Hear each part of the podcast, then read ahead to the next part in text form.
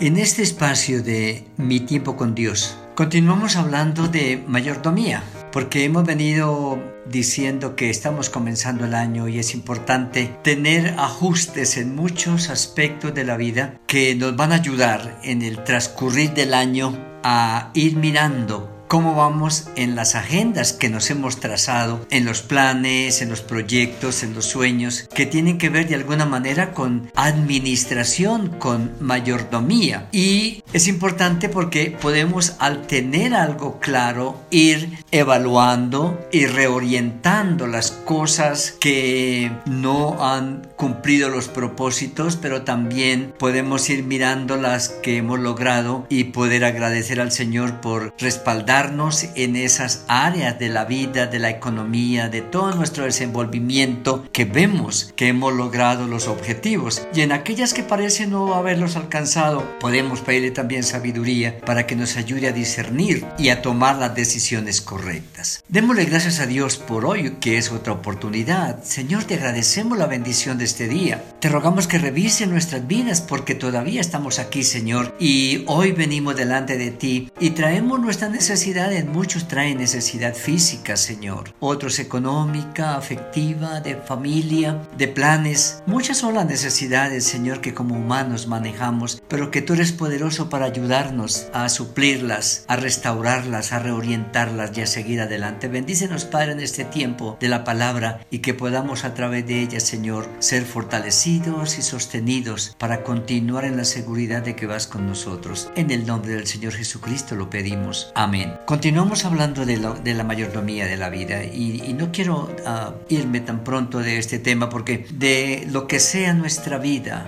va a determinar mucho lo que hagamos en otras áreas de nuestro desenvolvimiento, en el tiempo, en la historia. Por eso es fundamental como la palabra nos llama la atención a la vida, recordándonos lo que somos, que la vida es única, que se nos da solo una vez, que es irrepetible, que nadie la va a cuidar si yo no la cuido, que yo soy el que la administro o la expongo y por lo tanto debo tomar con seriedad la vida que el Señor me ha entregado para que sea una vida provechosa y de bendición. Dijimos anteriormente y recordábamos por la palabra que para nosotros los hijos de Dios, Él nos recuerda que somos su templo, donde Él habita ahora por su Santo Espíritu para desde adentro hacia afuera empezar un proceso de aconductamiento, un proceso de restauración, de sanidad, de recuperación recuperación, un proceso libertador y que todo eso que sucede en nuestra vida interior va luego a redundar en la vida exterior, luego se va a manifestar a través del resto de nuestro quehacer diario. Y cuando hablamos de la mayordomía de la vida, estamos hablando del cuerpo en su totalidad, pero cuando hablamos de cuerpo es una generalidad, pero el cuerpo se compone de muchos aspectos y la palabra habla de la mente, renovaos en el espíritu de vuestra mente, Romanos capítulo 12, pero también está hablando,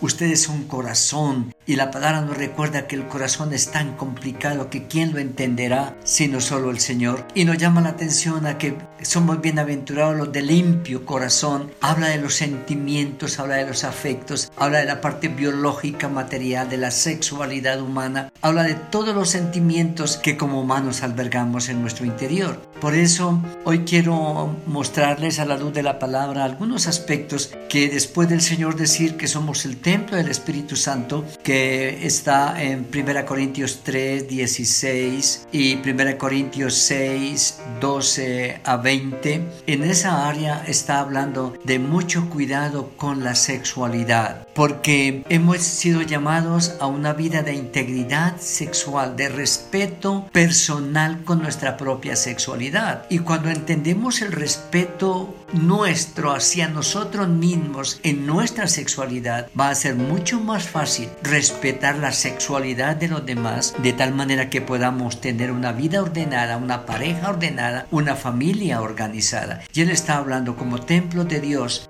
La sexualidad no se hizo para el adulterio ni para la fornicación, sino para la honra de Dios y para bendición de una familia. Luego, en Efesios, Pablo escribiendo a la iglesia en Éfeso en el capítulo 4 versículo 17 a 32 está hablando de prácticamente todos los miembros del cuerpo. El que hurtaba no hurte más, no use sus manos para mal. La lengua, ninguna palabra corrompida salga de vuestra boca. Quítense de vosotros gritería, maledicencia, blasfemias, palabras deshonestas de vuestra boca. Eso es mayordomía de nuestro vocabulario, de nuestra lengua, de nuestra manera de expresarnos. Y Romanos capítulo 6, versículo 12 al 14, Romanos 6, 12 a 14, nos está recordando de lo que es nuestro cuerpo. Y quiero leer esta porción de la palabra porque aunque el tiempo es breve, nos dice la escritura, no reine pues el pecado en vuestro cuerpo mortal, de modo que lo obedezcáis en sus concupiscencias, ni tampoco presentéis vuestros miembros al pecado como instrumento de iniquidad, sino presentaos vosotros mismos a Dios como vivos de entre los muertos. Dice presentaos vosotros, pero también presentad vuestros miembros a Dios como instrumentos de justicia, porque el pecado no se enseñoreará de vosotros, pues no estáis bajo la ley, sino bajo la gracia. Está diciendo los miembros de, de nuestro cuerpo, lo que forma nuestro cuerpo. La lengua es una parte de nuestros miembros y es la que a veces más se precipita antes que el cerebro. a veces es más ágil que el pensamiento y después no sabemos cómo recoger lo que hemos dicho o los compromisos en que hemos metido nuestra lengua. Hemos dicho sí, hemos planeado cosas, nos hemos comprometido